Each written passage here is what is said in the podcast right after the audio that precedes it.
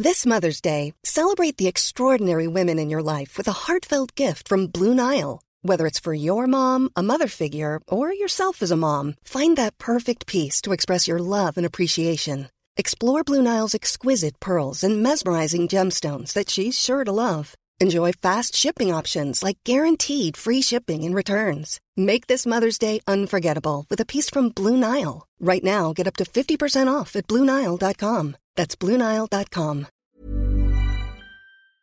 Alejandra Jacinto es la candidata de Unidas Podemos a la presidencia de la Comunidad Autónoma de Madrid y supuestamente es experta en el campo de la vivienda. Pues bien, hace cuatro años tuve la oportunidad de debatir con Alejandra Jacinto, cuando todavía no pertenecía a Unidas Podemos, sobre el problema de la vivienda en Madrid. ¿Qué sucedió en este debate? Veámoslo.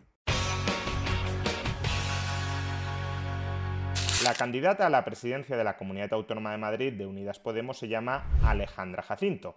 Es una persona que, como en su momento Ada Colau, procede del mundo del activismo inmobiliario. En concreto, Alejandra Jacinto, como también Ada Colau, formaron parte de la plataforma de afectados por la hipoteca y desde allí dieron el salto a la política municipal o regional. Pues bien, hace cuatro años, cuando Alejandra Jacinto todavía estaba en la plataforma de afectados por la hipoteca y no integraba, al menos formalmente, las filas de Unidas Podemos, tuve la oportunidad de debatir en Telemadrid con ella acerca del problema de la vivienda que ya afectaba evidentemente a la comunidad y a la ciudad de Madrid. Voy a aprovechar, por tanto, para rescatar y comentar este breve debate que tuvimos sobre el problema de la vivienda porque creo que sirve para ilustrar dos perspectivas radicalmente opuestas sobre cómo volver la vivienda más accesible. Vamos a hablar de estos asuntos enseguida, lo vamos a hacer ahora mismo con Alejandra Jacinto, que es eh, abogada de la, eh, de la plataforma antidesahucios, a la que saludo. Buenos días. Hola, buenos días, ¿qué tal? Y también a Juan Ramón Rayo, que es economista. Buenos días. ¿Qué tal? Buenos días. Vamos a ver si entre los dos intentamos eh, llegar a un acuerdo sobre por qué se ha producido este, mm, este disparo en el precio de la, de la, vivienda en Madrid. Si nos comparamos con el resto de España, tanto en alquiler como, como en venta de, de viviendas, estamos a precios que lo más importante no son soportables porque los sueldos no han subido de esa manera. Jacinta, yo no sé, Alejandra, perdón, Alejandra Jacinto, yo no sé qué planteamientos hacen ustedes para frenar esta escalada de precios. Bueno, pues la lectura que hacemos es, muy sencilla y yo creo que es, que es, evidente para cualquier espectador. La realidad es que han aumentado muchísimo los precios en el mercado del alquiler, tenemos cifras escandalosas, también los desahucios por impago de alquiler y consecuentemente también han ido en paralelo poco a poco y de forma tímida, pero que ya nos sitúan en cifras alarmantes también los precios de, de venta de inmuebles. ¿Y eso por qué se produce? Bueno, pues desde nuestro punto de vista, desde luego, porque se ha provocado esa burbuja ficticia, esa burbuja en el mercado del alquiler para provocar que la gente tenga que necesariamente, aunque no quiera, retornar al mercado hipotecario, retornar al endeudamiento para que sea la única manera que, bueno, que se permita eh, acceder a, una vivienda digna. Y bueno, pues eso precisamente es lo que nosotros desde organizaciones de la sociedad civil como la Plataforma de Afectados por la Hipoteca estamos criticando. Aunque ahora pondré mi réplica a unos comentarios previos. Primero, fijaos en la visión absolutamente conspirativa que tiene Alejandra Jacinto sobre las dinámicas del mercado de la vivienda en Madrid. Está diciendo que los precios del alquiler han subido para forzar a la gente a que se vuelva a hipotecar y a comprar una vivienda. Es decir, como si hubiese una especie de mano negra que controlara concertadamente todos los precios del alquiler en Madrid y dijera, ahora ha llegado el momento de que la gente empiece a comprar vivienda en lugar de alquilarla. Y para forzar a la gente a que compre en lugar de alquilar, vamos a subir todos los precios del alquiler lo cual tampoco tendría mucho sentido porque si uno sube los precios de su vivienda en alquiler es porque quiere que le alquilen la vivienda a esos altos precios, no para que tus inquilinos te dejen de alquilar y pasen a comprar una vivienda. Además, en segundo lugar, Alejandra Jacinto ha dicho que han subido los precios del alquiler, pero también los de compraventa de vivienda Por tanto, si subes los precios del alquiler para que la gente se vea forzada a hipotecarse y comprar una casa, pero los precios de la compraventa también han subido, ¿dónde está la ventaja relativa de hipotecarse para comprar una vivienda frente al alquiler? Es decir, que si la teoría conspirativa es que se sube un precio para forzar a la gente a que haga otro tipo de operación que también se ha encarecido, ¿por qué no decimos que la subida del precio de compraventa es para forzar a que la gente alquile? No tiene el argumento mucho sentido. Y por último, que es por ese lado por el que voy a replicarle ahora a continuación, como veréis, no tiene tampoco ninguna lógica hablar de burbuja del alquiler. Una burbuja se produce cuando el precio de un activo cotiza por encima de su valor fundamental, de su valor de equilibrio, de su valor intrínseco, es decir, cuando pagas más de lo que vale un activo. Cuando tú alquilas una casa, no estás comprando la casa, por tanto no puedes estar pagando un precio superior a lo que realmente vale la casa. En cambio, cuando compras una casa sí puedes pagar un precio superior a lo que vale. ¿Y cómo podemos saber esto? Pues si tú compras una casa muy cara porque esperas revenderla a ese o a un mayor precio y nunca el mercado te reconoce ese precio, pues significa que has pagado más de lo que vale.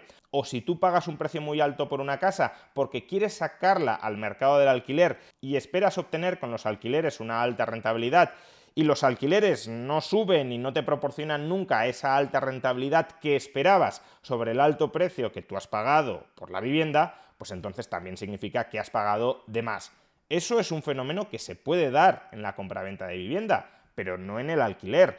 Una persona no alquila una vivienda para revenderla, no tiene ese derecho, por tanto no puede esperar obtener una plusvalía por la venta de la vivienda, ni tampoco, por lo general, aunque pueda haber excepciones, pero tampoco, por lo general, se alquila una vivienda para subarrendarla.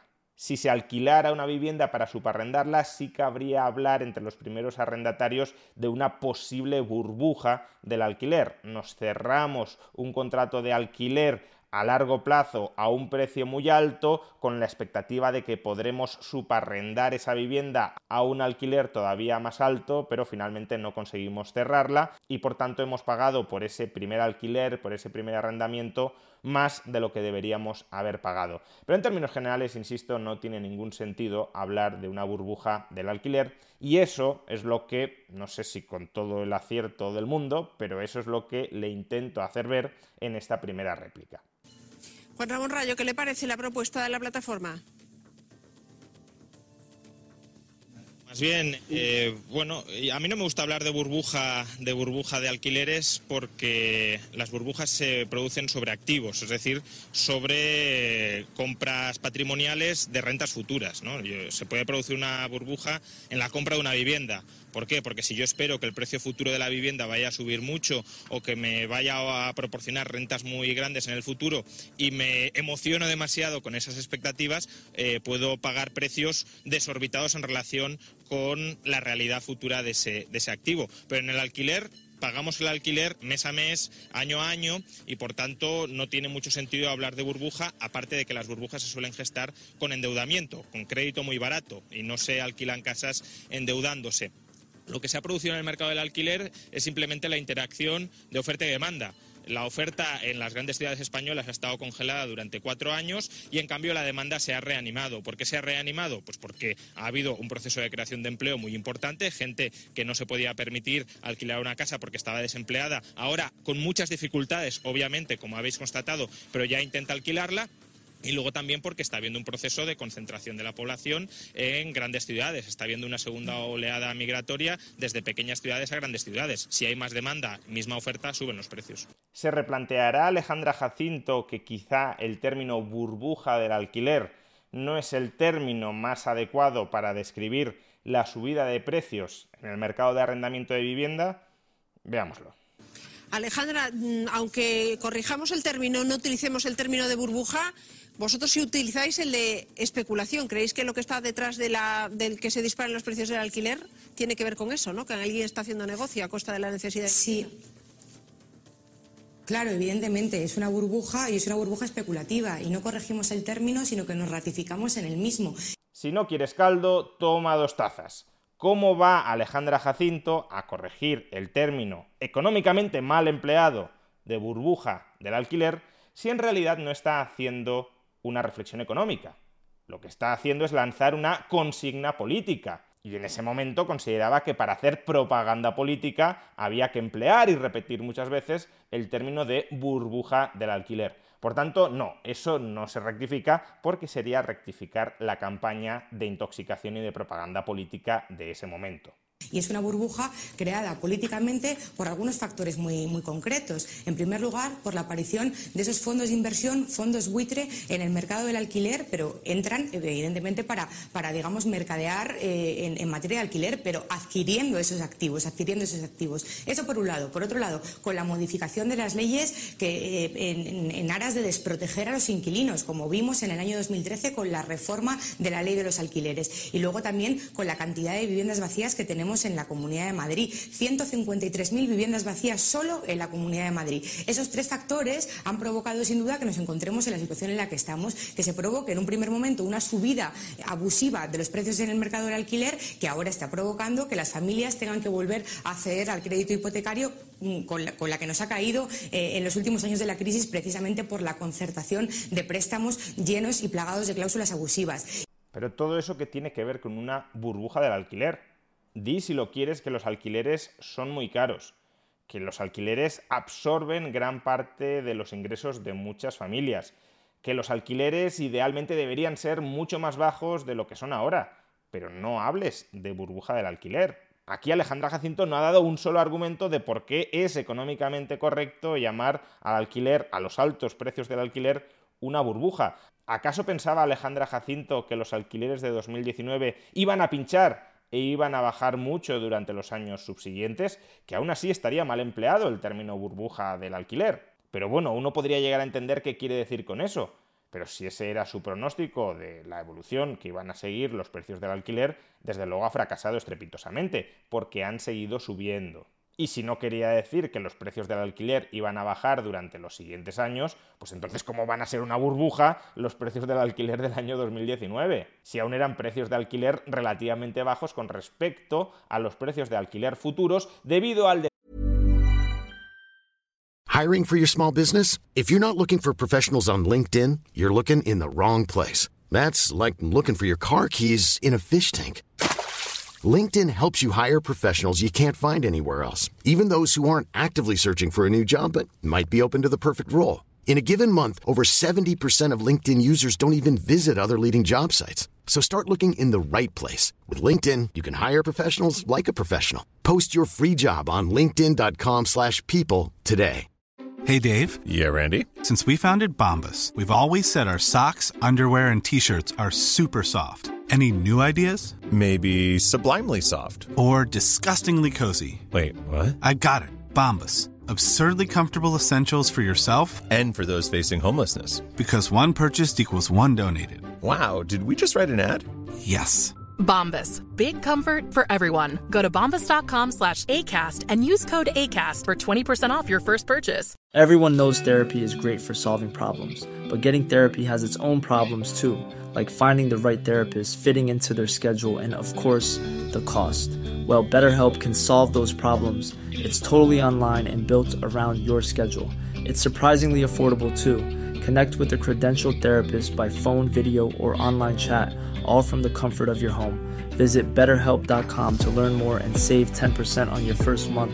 That's BetterHelp, H E L P.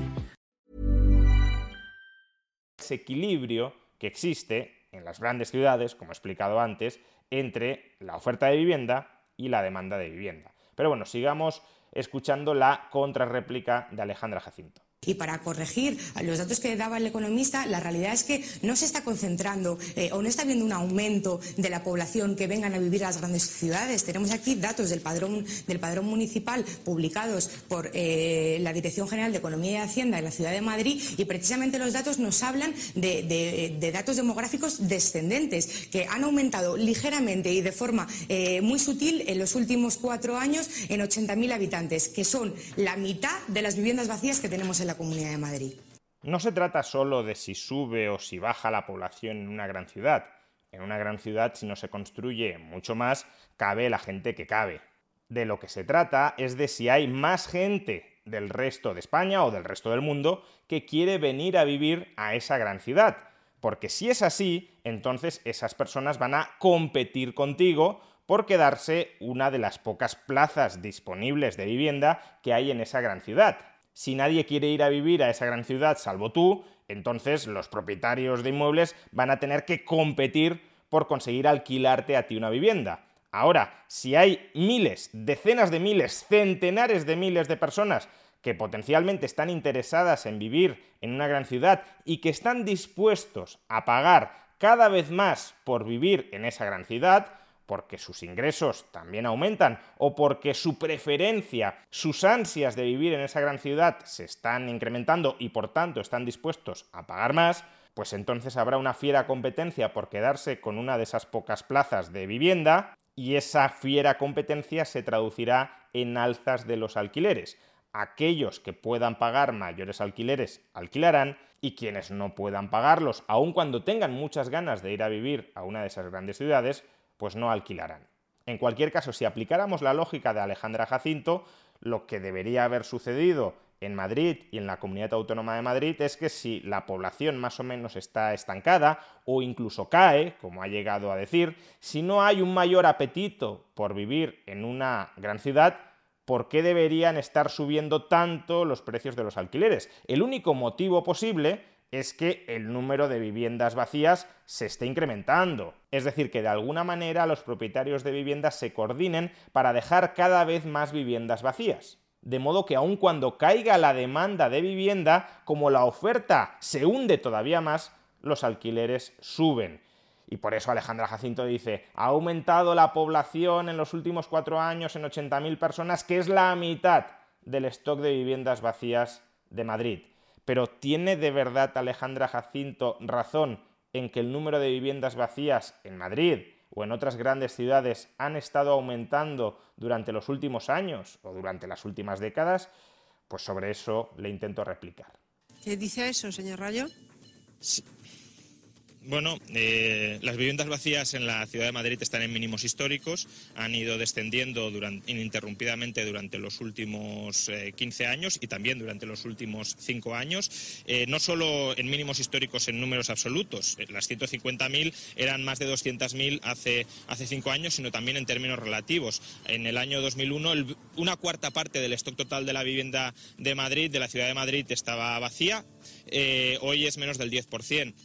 Por tanto, claro, si la evolución del stock de vivienda vacía ha sido descendente, claramente descendente, año tras año es descendente, porque tener una vivienda vacía tiene un coste de oportunidad muy grande. Si están subiendo los alquileres, están subiendo los precios, dejar la vivienda vacía es perder una oportunidad de negocio eh, brutal, eh, pues la vivienda vacía está descendiendo. Bueno, se trata de acaparar esa vivienda vacía. Al aumento de la...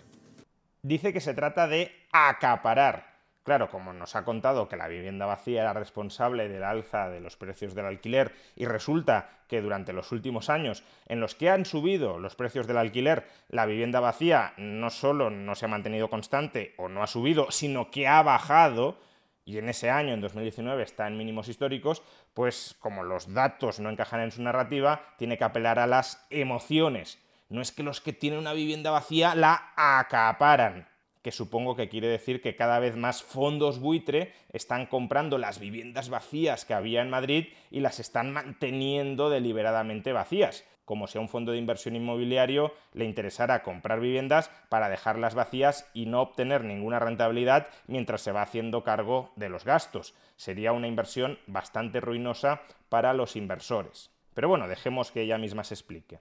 Claro, sí, yo lo que, lo que, lo que quiero decir es que precisamente yo creo que, el negocio está muy claro. Eh, suben los precios, tú acaparas vivienda vacía provocando que aumenten esos precios y cuando los precios ya están suficientemente altos, entonces decides vender. Y ese es el mecanismo que están utilizando absolutamente todos los fondos de inversión. Compran activos a precio muy barato, incluso vivienda pública. Eh, especulan con ellos y cuando eh, bueno aumentan todavía más los precios los vuelven a vender y es un mecanismo que se produce de forma prácticamente circular y cada y cada X tiempo.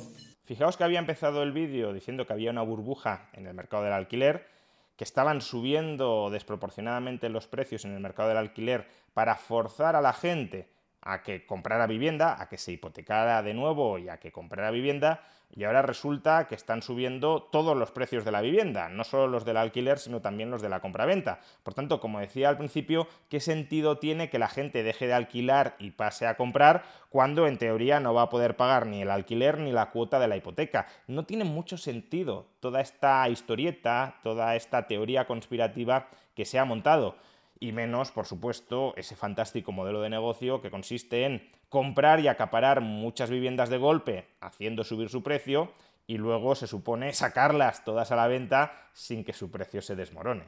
A ver, si los precios suben cuando se compra y se acapara vivienda, que, insisto, hemos visto lo contrario, el stock de vivienda vacía ha caído, no ha aumentado. Pero bueno, si, la vivienda vacía eh, aumentara cuando suben los precios porque se acapara vivienda, conforme ese stock llega al mercado y se vende, bajarían los precios por las mismas dinámicas que han subido antes. No es una cuestión de que se esté acaparando vivienda vacía, repito, cada vez hay menos vivienda vacía en Madrid. Eh, de hecho, en las provincias donde más están subiendo los precios de los alquileres, eh, Madrid, Barcelona, Málaga, es en toda España donde la densidad de viviendas vacías es más baja por motivos, eh, por motivos obvios.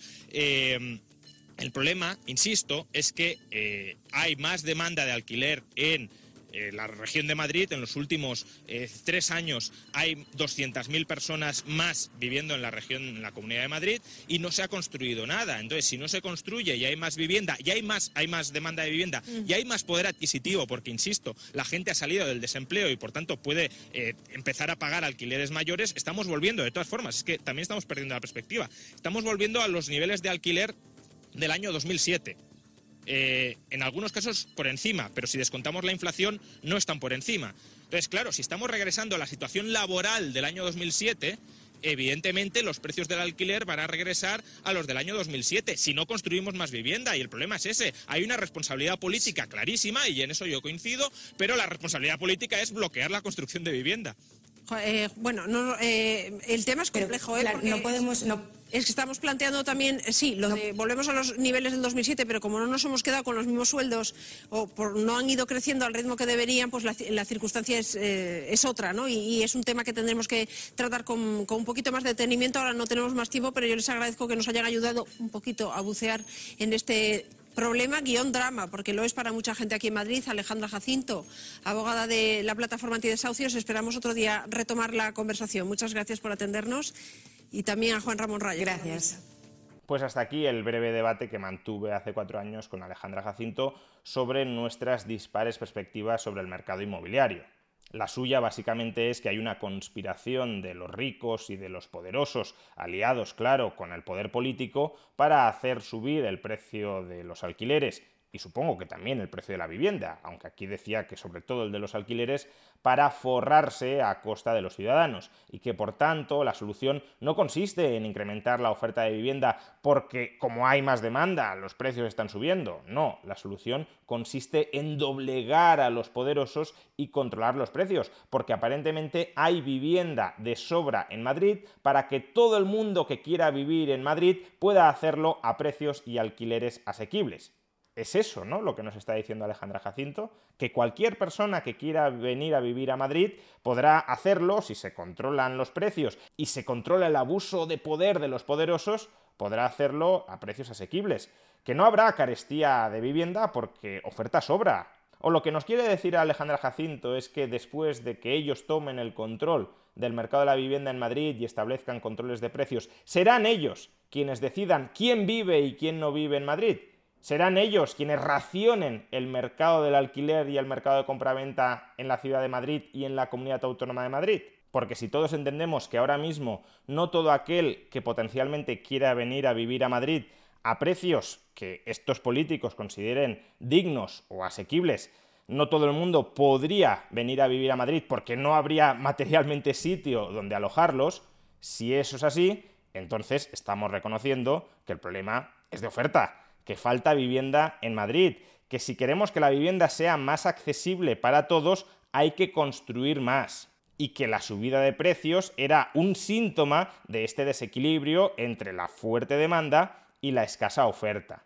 En lugar de ser una mega conspiración, es una señal que proporciona información tanto a compradores como a vendedores, tanto a arrendadores como a arrendatarios, de que falta vivienda en Madrid.